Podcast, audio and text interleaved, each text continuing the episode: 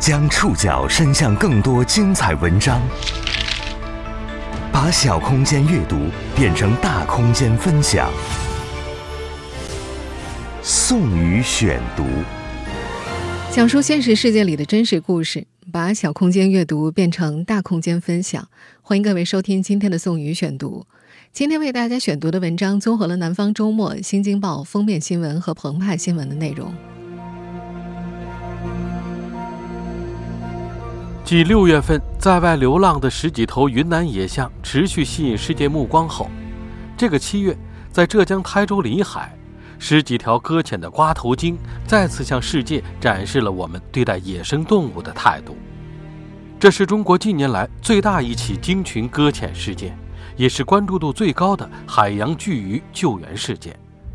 数百人持续多天的生死营救，只为把这些海洋之子送回家园。这个夏天，为何有鲸类频频在浙江沿海搁浅？这些救援事件又留下了哪些经验和遗憾？宋宇选读今天为您讲述《瓜头鲸营救记》。一个月前，陆地上最大的哺乳动物大象持续吸引着大众目光，而这个七月，海洋里的大型哺乳动物之一鲸鱼持续引发大众关注。从七月六号至今。短短数天之内，有十六头鲸鱼接连在浙江海边冲滩。史料里，搁浅的鲸鱼遇到人，往往会落不下好结局。比如《宋史》就记载，苏宁宗嘉定年间，在如今的浙江有巨鱼横海岸，被当地百姓分而食之。但千年之后，当浙江人再次遇到巨鱼横海岸，故事就演绎出了新的版本。七月六号。浙江临海头门港，十二头瓜头鲸搁浅。经过数百人接力数天的生死营救之后，截至目前，十二头搁浅的鲸鱼，三头在被发现时离世，两头在放归途中不幸身亡，六头成功回到了大海，还有一头仍在接受救护治疗。而在这十二头瓜头鲸搁浅三天之后。七月九号，一百一十公里之外的宁波宁海西店镇樟树村滩涂，两头操齿海豚搁浅。海豚是小到中等尺寸的鲸类。经过一整天的营救，它们被送到了深海区放生。到了七月十一号，台州温岭东海塘又有两头挂头鲸搁浅，一头死亡，另一头被运往深海放生。这些天，在围观鲸鱼生死营救直播的过程当中，网友们就着搁浅鲸鱼瓜头鲸的学名，亲切地称呼这些鲸类叫做“呱呱”。有无数人想知道，栖息在大海里的呱呱们、海豚们，为什么会突然之间一反常态，冲向海滩呢？它们也像十五头迁徙的云南野象一样出走了吗？迷路了吗？最早的那批瓜头鲸是怎么搁浅的？当地村民和政府又是怎么救援它们的？这起中国规模最大的鲸豚救援行动又留下了哪些经验和遗憾？未来如果再遇到类似事件，我们又该怎么做呢？今天的宋宇选读将和大家一起来关注。大鱼是发现鲸鱼的村民们对这些搁浅动物的最早认知。针对瓜头鲸鱼的初期救援，当地村民们完全是出于本能。宋宇选读继续播出《瓜头鲸营救记》。好大的鱼，好大的鱼！你看，你看，十几条，十几条。二零二一年七月六号早晨七点，浙江台州临海市上盘镇人王永敏到自己承包的滩涂上巡逻，他看到了一群横七竖八搁浅在泥泞里的大鱼。他仔细数了数，大鱼总共有十二头。它们无助地用尾巴拍打着地面，通体乌黑，光滑无鳞，大得惊人。我们两个人先发现的，旁边邻居嘛，一个叫一个，一个叫一个。不止王永敏和同伴，六号清晨，陆续有村民看到了大鱼，他们观望着，不敢上前。一名胆大的村民慢慢靠近，随后吼了一嗓子：“大鱼不咬人，来帮忙吧！”村民们接连上前，三五合力。把大鱼推向正在退却的潮水，希望他们可以自己游回大海。可是这些庞然大物似乎虚脱了，丧失了游泳的本能。在被村民发现前，已经有两头鲸死亡了。海边的村民知道，得给大鱼找水续命。村民们四五人一组，有的人拽着鲸的尾鳍，有人抵着腹部，把鲸推到滩涂的低洼处，那里还残存着浅浅的海水。后来经过专家提醒，村民们才知道，不能够硬拽鲸的尾鳍，那样它们很容易受伤。不过村民们知道，对于这些大鱼的救援要争分夺秒，可是它们实在太重了。在充斥着巨兽的鲸豚家族当中，它们算是小个子，只比海豚大一些，但和人类相比，它们已经称得上庞大了，三米多长，三百多斤。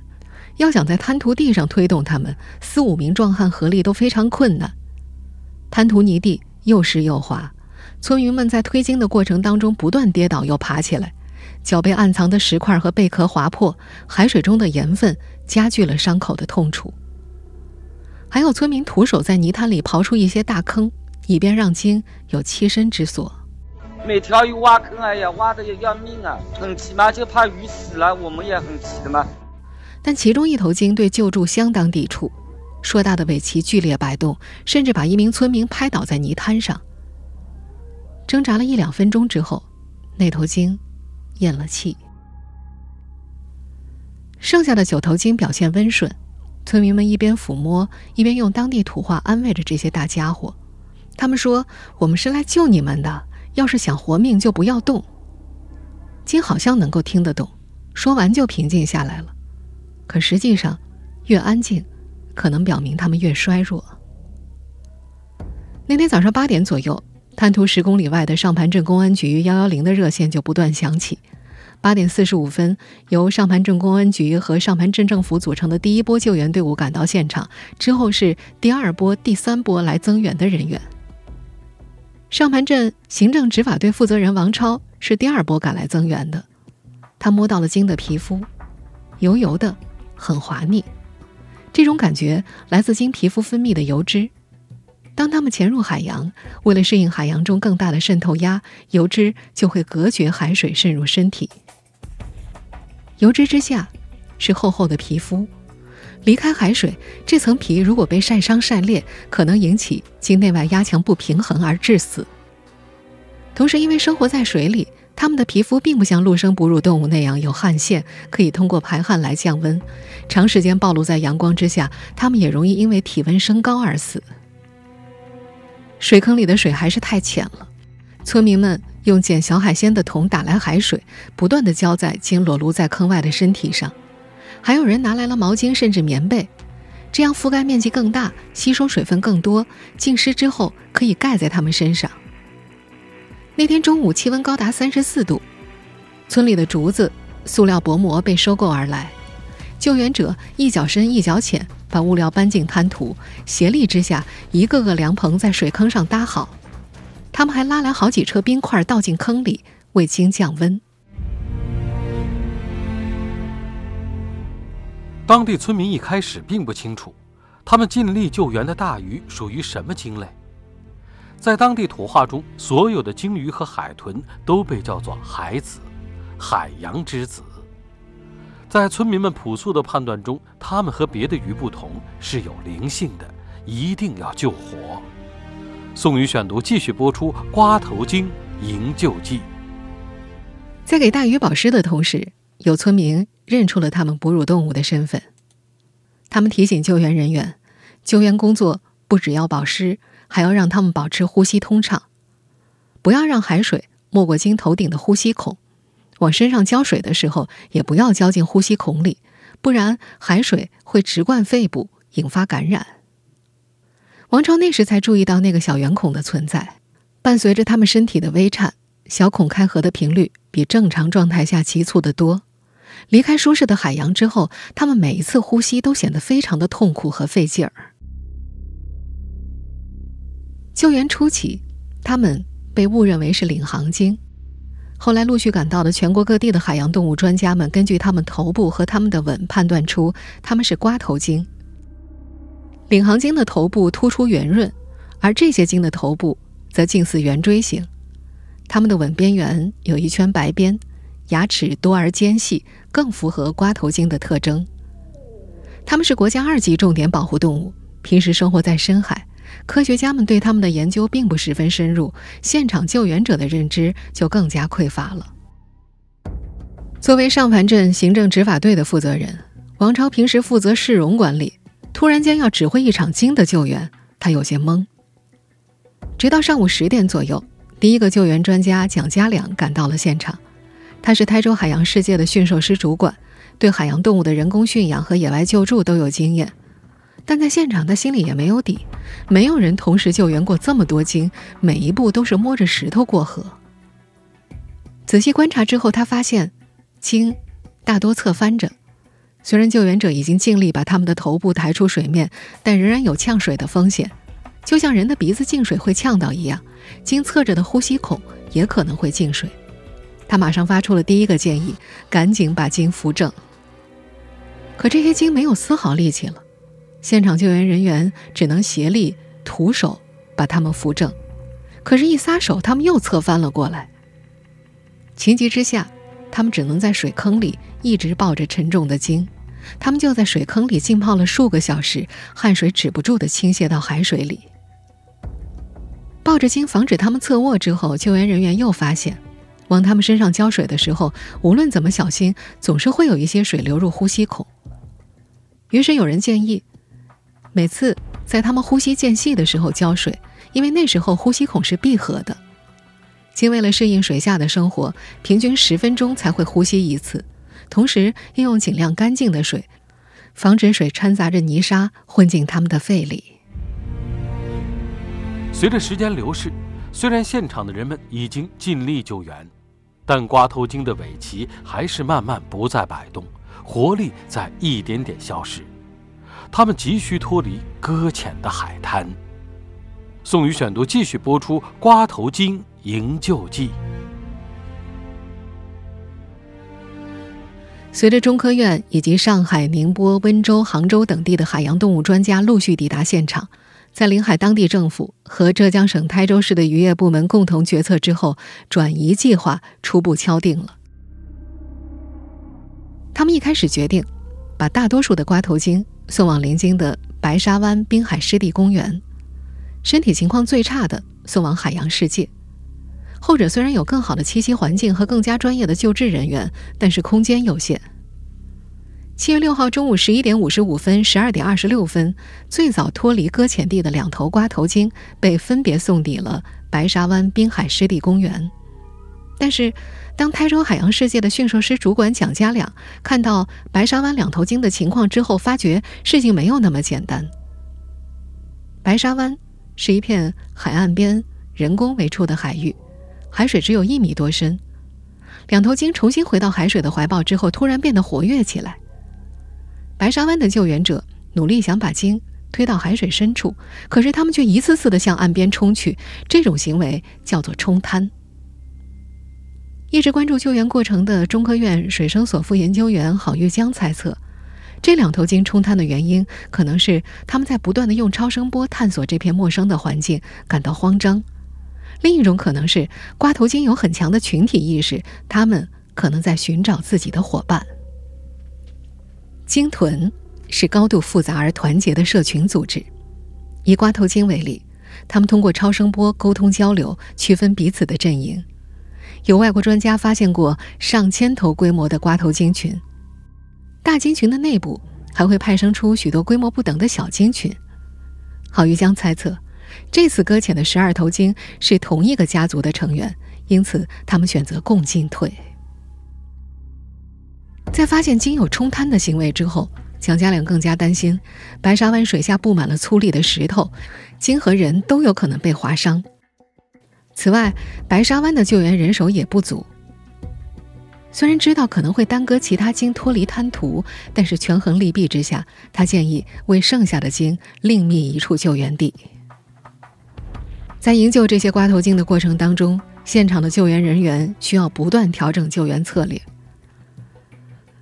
在当地海洋与渔业执法大队紧急协调过后。距离那处滩涂十公里的红野水产公司一片空闲的三百平方米养殖池被相中了。到了这天晚上七点，状况相对较好的五头鲸都被送到了这里。更早一点时间，状况最差的两头瓜头鲸在下午四点左右被送到了台州海洋世界。经过半天的暴晒，那两头鲸严重脱水，有些器官出现了衰竭的迹象。兽医检查发现，它们不仅十分虚弱，而且表皮都有擦伤，有头鲸还发着低烧，血液中白细胞偏多，意味着有炎症存在。更加棘手的是，虽然台州海洋世界的救援池有六米深，尽量模拟深海的状态，但鲸显然不适应这个新环境，它们始终拒绝进食。无奈之下，兽医只得在鲸的尾鳍插上导管，注入消炎药和营养液。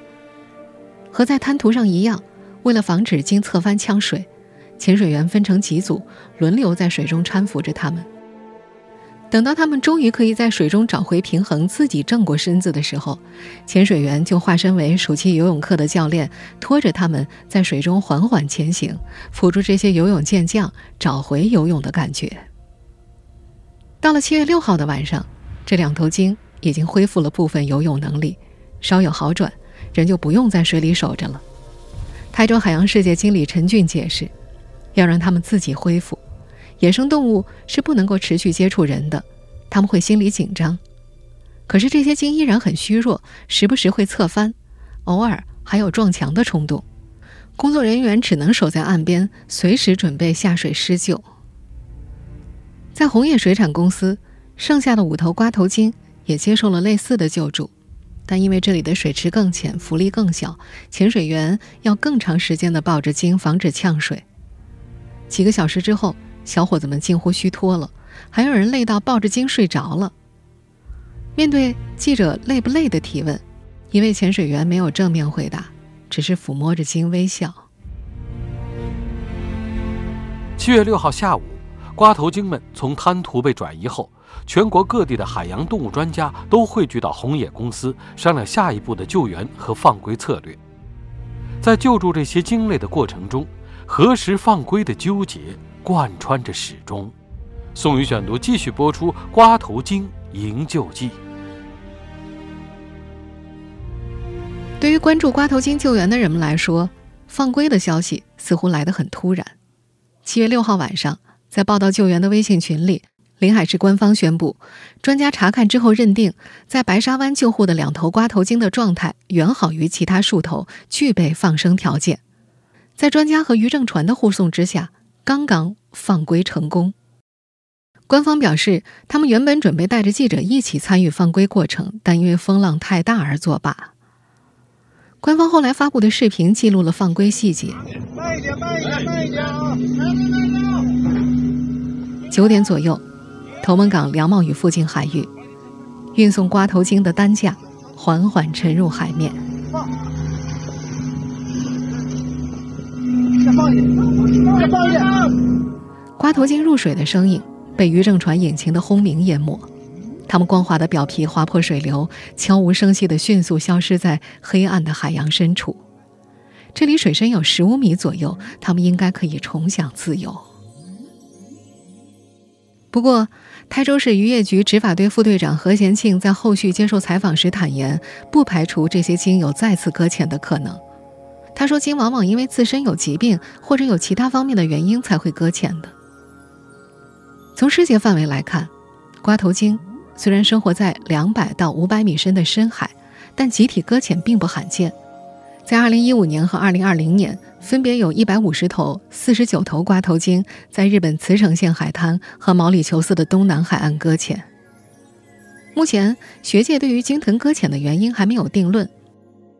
大致上有个体受伤、躲避敌害、超声波导航系统受干扰、在海岸附近寻找食物、碰到退潮、意外搁浅等几种猜想。而鲸豚搁浅也并不是近些年才有的事。在《汉书五行志》当中就记载了距今两千多年前的搁浅，那是汉哀帝建平三年，有人在山东平度看到了七头长八丈的大鱼死在岸边。在这个夏天，大多数接受采访的科学家都认为，这些瓜头鲸的搁浅和它们的声纳系统受损有关。就像人一样，鲸也会生病，它们的声纳系统也可能会出现问题。南京师范大学生命科学学院副教授单磊浙江海洋大学海洋生物专家赵胜龙教授在接受澎湃新闻采访时都提到，最近受到外海高盐水季节性压入的影响，鲸鱼生活的海水由清澈变得浑浊，可能会导致它们的声纳系统不好用，进而导致它们迷失方向。另外，中科院水生所副研究员郝玉江在接受南方周末采访时还提到，近年来像军事活动、海洋探测越来越多的使用到声呐，而瓜头鲸的导航系统特别容易受到人类声呐的影响。瓜头鲸对于一到十千赫兹的高频声音特别敏感，它们用这个波段的声音探索环境进行交流，而这个波段恰好也是人工声呐的波段。那么，既然这些瓜头鲸很有可能是因为声纳系统受损才搁浅的，那么我们又为什么那么着急把它们放归大海，不能等到它们的声纳系统完全恢复了呢？南京师范大学生命科学学院副教授单磊在接受采访时解释，瓜头鲸是深海生物，如果把它们养在海洋馆里，不一样的温度、水压、食物，再加上这么小的圈养池子，它们会感到不适应，反而对它们是有伤害的。在台州海洋世界和红野水产公司参与照料瓜头鲸的几位工作人员，分别来自上海、杭州、宁波、温州四地的海洋馆。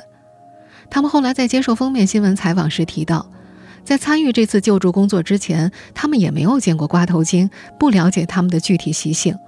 大家都是按照之前救助江豚和海洋馆内的鲸豚类动物相处的经验来照顾这群搁浅的动物。一位工作人员说。大家已经尽全力去救了，但是对于瓜头鲸，我们知晓的信息实在是太有限，只能够类推海豚和江豚的救助经验，通过各种方法让它们的体温、呼吸和体内的水分维持在我们认为的安全水平。通过物理降温，工作人员让水塘的温度低于二十六度以下，但这个温度对于瓜头鲸来说是否适宜，大家并没有一个准确的结论。也正因为如此，虽然专家们担心瓜头鲸有再次搁浅的风险，但在持续讨论之后，他们还是决定这些被救援的瓜头鲸，只要符合放归标准的，就全部放归。越早放回大海，它们的生机越大。宋宇选读继续播出《瓜头鲸营救记》。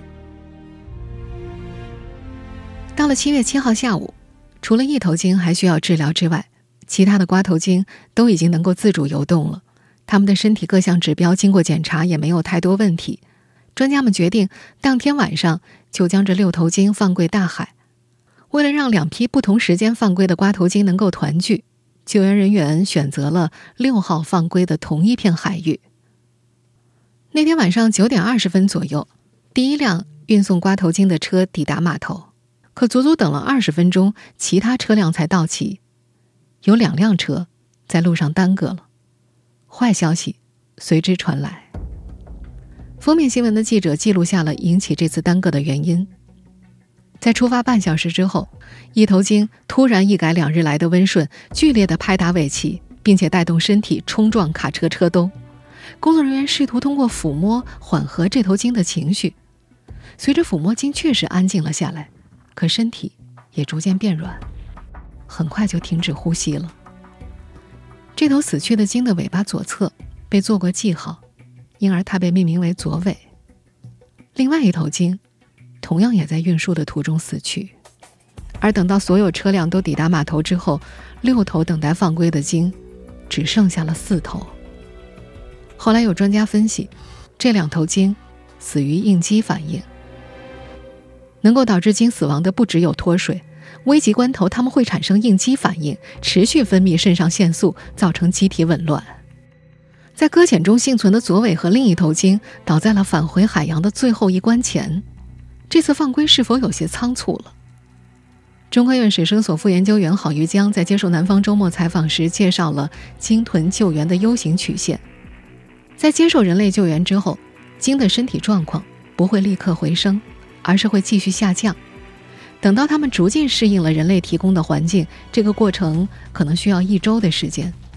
这从鲸始终无法进食、屡屡侧翻的行为当中可以得到印证。这意味着，即便在人类精心救护之下，鲸同样可能熬不过 U 型曲线的下降阶段。虽然不免感到遗憾，郝玉江仍然认为及早放归不失为正确的决定。他认为，如果要从这次算得上成功的救援当中吸取经验的话，就是要设立一个常态化的鲸豚救援快速反应机制，包括有专业的人员。专业的物资调配，以及提前准备适合条件的救援场地。现如今，五头不幸死亡的瓜头鲸的遗体已经得到了人类最慎重的对待。根据科研机构和高校申请，经过层层筛选，报浙江省农业农村厅报批，他们的遗体被分别捐献给中科院深海科学与工程研究所。南京师范大学生命科学学院海洋哺乳动物研究中心、自然资源部海洋二所、大连生命奥秘博物馆、浙江省自然博物馆等五家单位用于科学研究。以上单位都已经作出承诺，保证死亡的瓜头鲸用于科学研究，不转让、出售和用于其他用途。科研机构未来从他们身上得到的研究数据，将会帮助我们更加了解这种深海鲸类。从七月七号晚上十一点三十分到七月八号零点，在同一片海域，四头鲸顺利放归。最乐观的预期是，它们可以和六号晚上放归的两头鲸团聚。故事到这儿还没有进入尾声。我们在节目一开始也说了，七月十一号，台州温岭的一处海滩又有两头瓜头鲸搁浅，大家很快就担忧了起来：这是我们放归的鲸吗？专家查看之后发现，温岭搁浅的两头鲸体型更长，而且身上没有发现针孔，基本可以断定不是临海放生的那批鲸。目前这两头鲸，一头在救援无效之后死亡，另一头已经成功放归海洋。为什么浙江一带最近频频有鲸鱼和海豚冲滩呢？它们也像之前的云南大象一样迷路了吗？我们在前面已经说了，鲸豚搁浅的原因。是个世界性的难题。目前最受科学家们认可的是我们在前面提到的声纳系统受损。至于他们为什么总在浙江搁浅，浙江海洋大学海洋生物博物馆负责人陈健在接受澎湃新闻采访时提到，最近台湾暖流比较明显，暖流北上，适宜的温度带来了丰富的鱼群，也就吸引了一路跟随而来的鲸鱼。南京师范大学生命科学学院副教授单雷也认为，瓜头鲸肯定是跟随鱼群而来，可能因为是禁渔期的原因，海洋里鱼群资源比较丰富，所以它们出现在了台州海域一带。单磊觉得，瓜头鲸的族群一般是几十到上百头，近期搁浅的瓜头鲸数量算是比较少的。有一点可以肯定，这片海域可能会有一个大的瓜头鲸的鲸群，它们正在海面下捕食，而那些搁浅的瓜头鲸们不知道因为什么原因脱群了。到现在为止，最后一条还没有被放归的瓜头鲸有了昵称，它被叫做小瓜瓜。目前它的胃溃疡还在愈合当中，胃出血的状况已经基本得到控制了。但他的身体状况还比较虚弱，部分生化指标都不太理想，仍然需要接受输液治疗。不过好在小呱呱终于可以自主进食了。七月十四号，他吃了十条小鱼；十五号一个上午就吃了二十多条。救援人员在尽全力帮助他恢复健康，希望他可以和小伙伴们重逢。他已经回归大海的伙伴们现在在什么地方？没有人知道。短暂的邂逅，我们来不及给他们装上 GPS 定位装置。我们不清楚，这次搁浅经历对这些久居深海的呱呱们意味着什么。我们也不知道，在见识过海平面上的光怪陆离之后，他们会不会记得有群两条腿走路的动物救过他们的命。但我们清楚的知道，他们是海洋之子，他们的不幸迷路，可能和我们有关。我们。有责任帮助他们回家。